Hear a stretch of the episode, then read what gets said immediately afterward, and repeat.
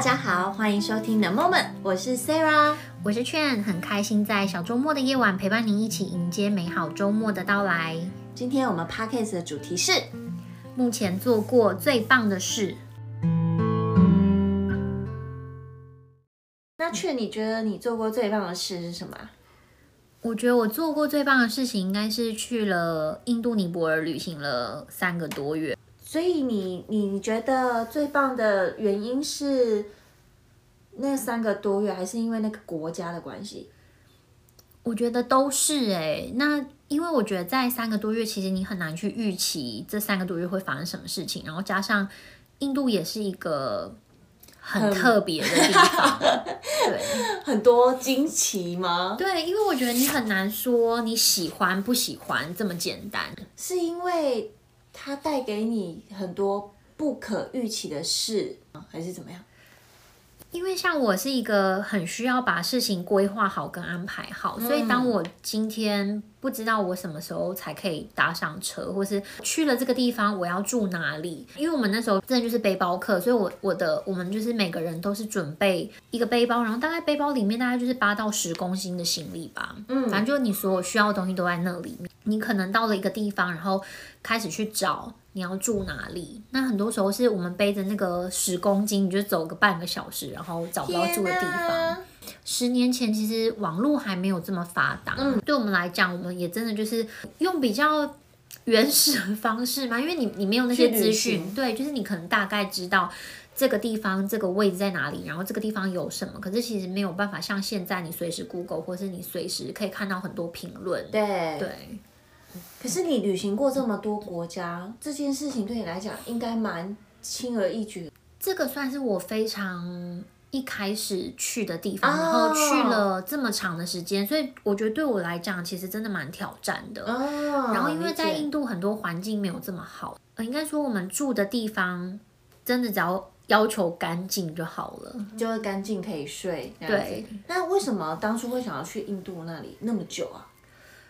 其实这个很神奇耶，因为这这个旅程其实是我在去了澳洲之前，嗯，去的一个地方。然后那时候其实我一直在犹豫，因为我觉得我要把钱存下来，我到澳洲花用嘛。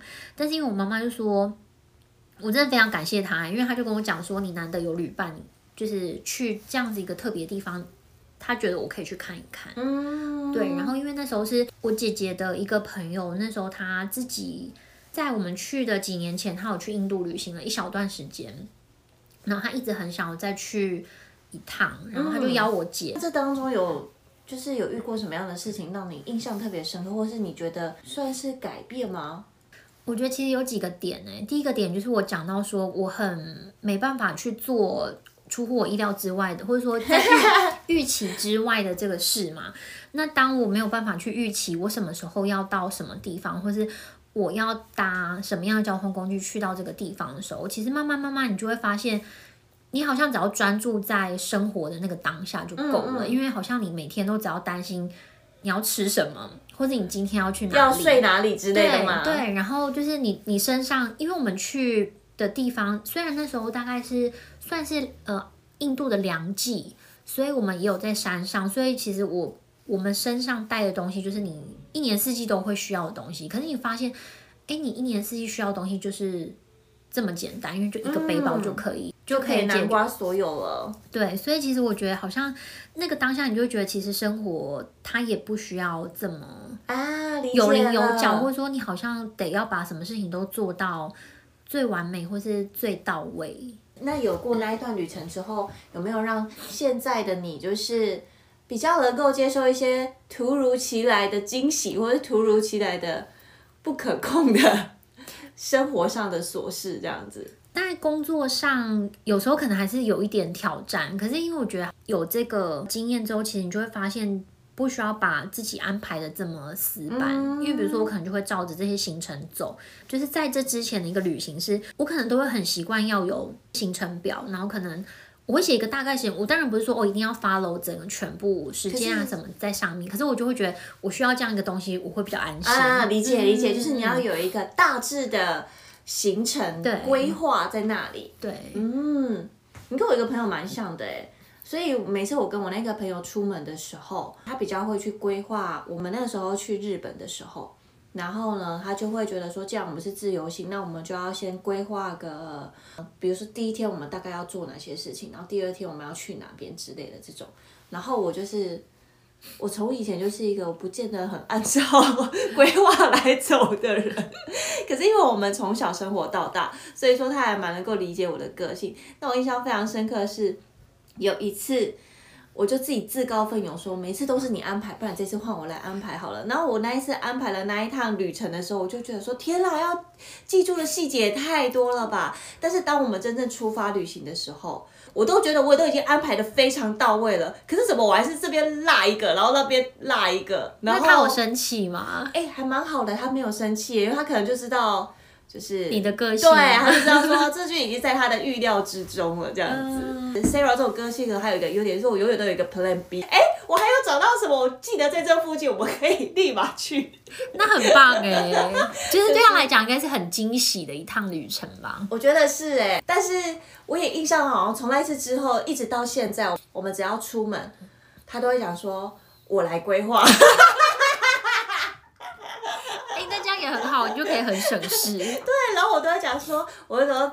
太棒了，赞叹你一下这样子。嗯哦、可是我觉得很棒，是因为你也可以就是 follow 他安排的这些。哦，对啊，我蛮随性的，蛮 free 的。因为我觉得有一些旅伴是，比如说他不愿意参与讨论，嗯、但是他当别人安排好之后，他会觉得这里不想去，那里不想去。哦，那个真的很，嗯、那个就没办法。对，我就是只要人家安排好了，那。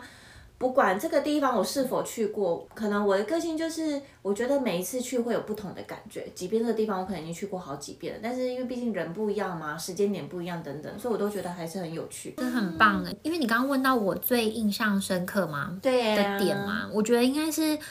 因为我后来才决定我要出发，嗯，所以其实我的班机是晚了我姐姐跟她朋友两天，所以我自己到那边去之前，他们就一直叮咛我，你在机场你就是要去做 prepaid 计程车，就是去了之后你已经先付了。所以你就拿着那个单据去坐车，其实你就不用再付钱。你一开始去你这种大超，你根本没有办法付钱嘛。所以可能 A 司机就会直接把那收走，也不会找你。啊、然后这是一种文化吗？就是印度，印度很多很爱骗人的人，或者他会觉得你是观光客，他就会削你。反正我觉得在机场也很顺利，就是搭到计程车。可是真的在最后，因为你就会觉得那个路到底要开去哪里，你真的就是完全没有任何想法。所以在那过程，你也会一直有很害怕的心情，然后说到底能不能平安跟我姐他们见到面？因为他们那时候是跟我讲说哦，他们在哪里，然后坐到什么地方。嗯嗯。因为那时候其实网络真的很不发达，所以你没有办法。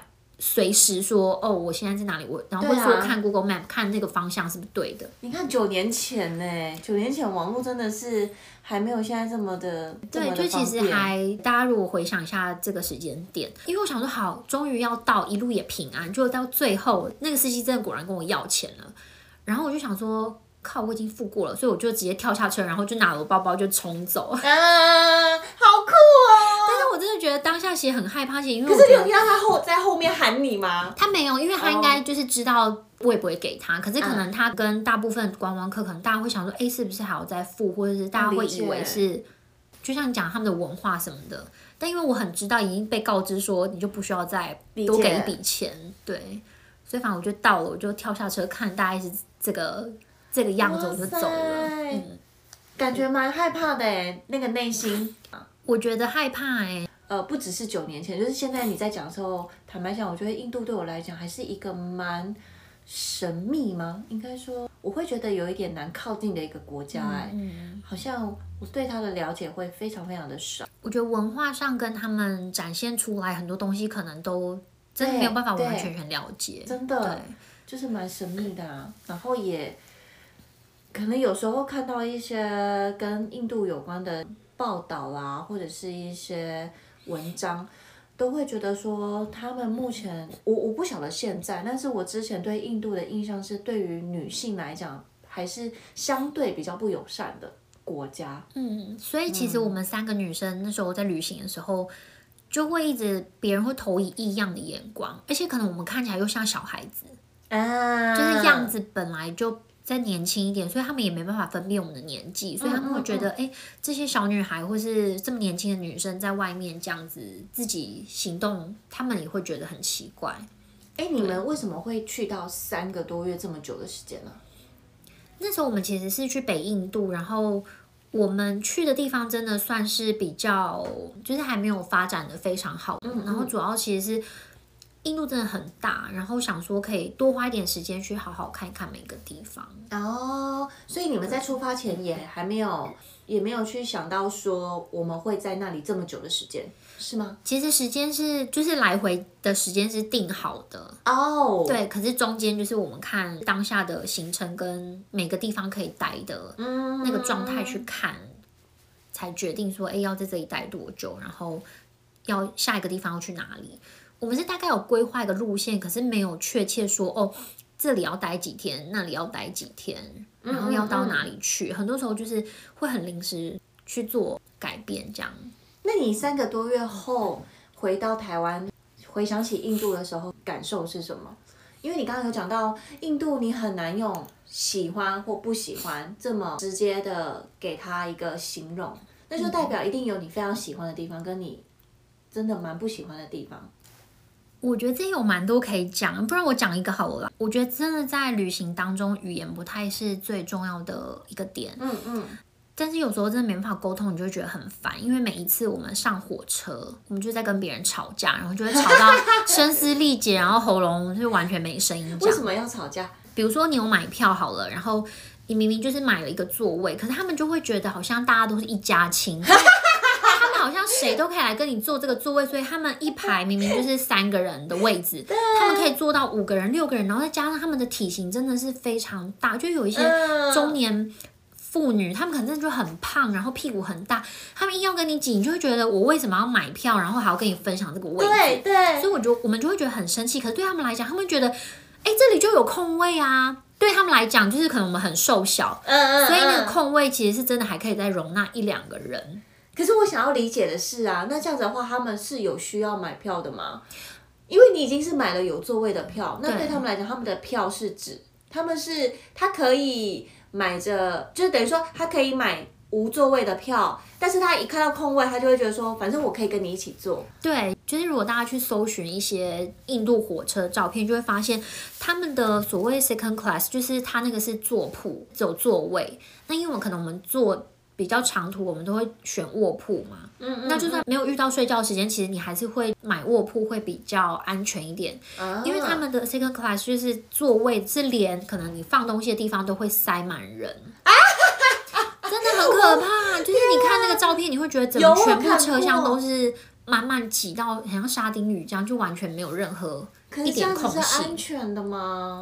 可是为什么这是超载啊？但是在那里就真的很。这就是稀松平常哎、欸，你就他们的日常。对，对比如说像误点这件事情也是稀松平常的事情，所以就是因为载太多人了，所以才会误点。加上天气啦，或者说可能各种因素，因为那时候我们在最后一个地方，就是差一点赶不上回来的飞机耶。天哪！因为那时候就是好崩溃哦，那一段时间大概就是。很容易起雾，所以我们本来要搭的火车已经慢了二十几个小时，那就肯定二十几个小时，就肯定没办法嘛。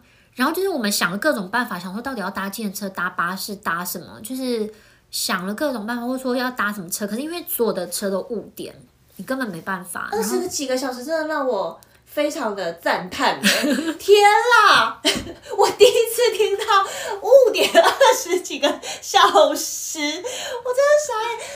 所以其实你就会想说，天啊，那到底要怎么办？然后因为我还好，因为当时我是要直接飞回来台湾，可是我姐姐他们是还要再去泰国跟辽国，嗯，所以变成是他们的下一段旅程一定也会被影响。对，然后后来就是我们找了各种方法，然后一直去烦那个站务的人员，然后后来真的我们很幸运也换到一班车，然后那班车是。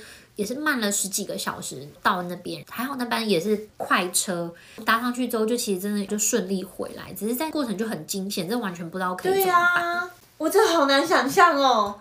等一下，这是一件很 normal 的事吗？对他们来讲，对是吗？哦，我的妈呀！因为我觉得他们的时间感，我觉得很神奇耶，就是你看到。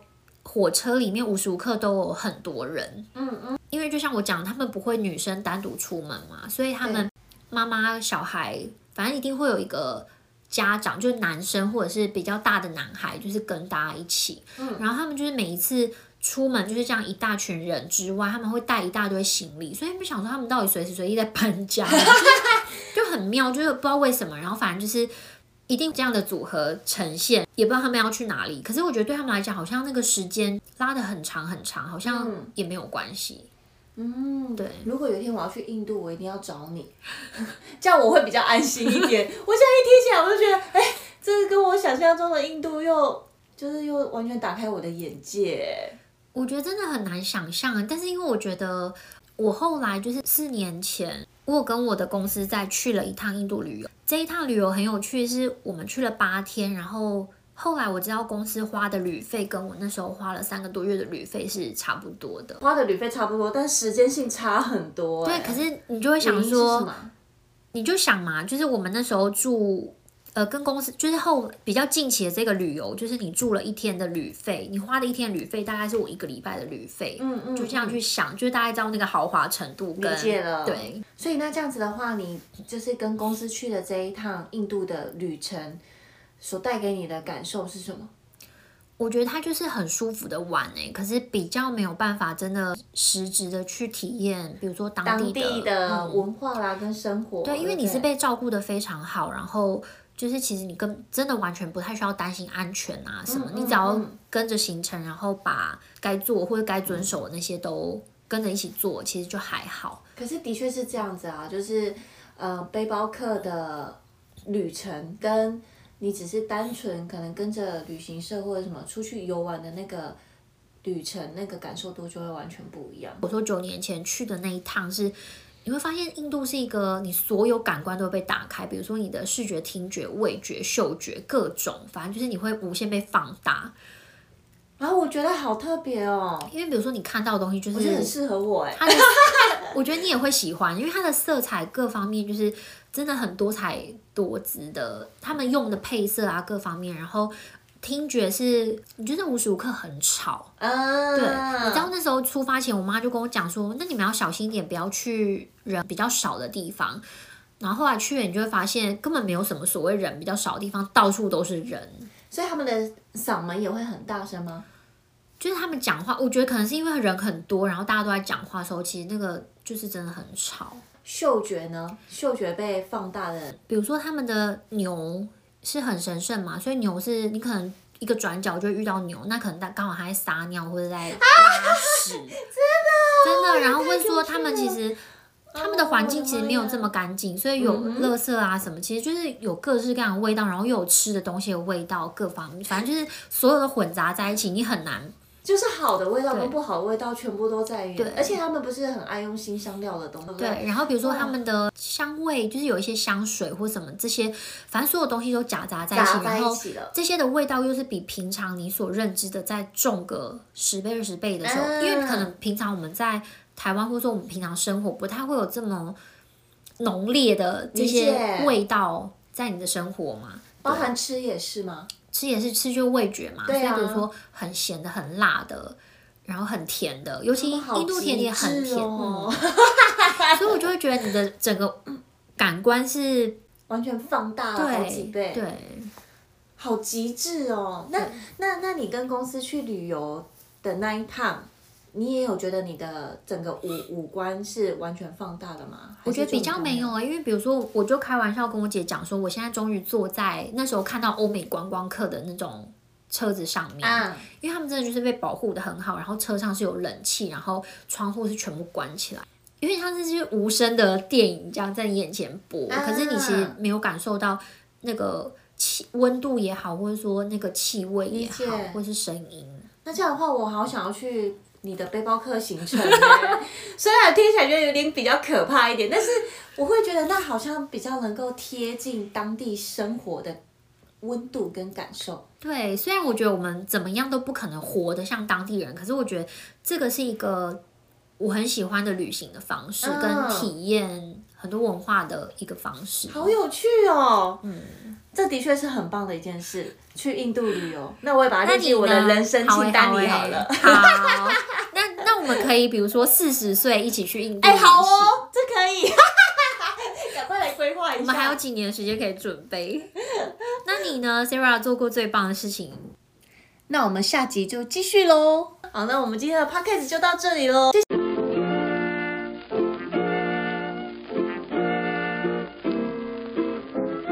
谢大家的收听。如果喜欢我们的 podcast，欢迎按下订阅键哦，也可以分享给你的亲朋好友。期待下周五与您线上再相会。如果有什么大家想听的话题，也欢迎你留言给我们哦。拜拜，拜拜。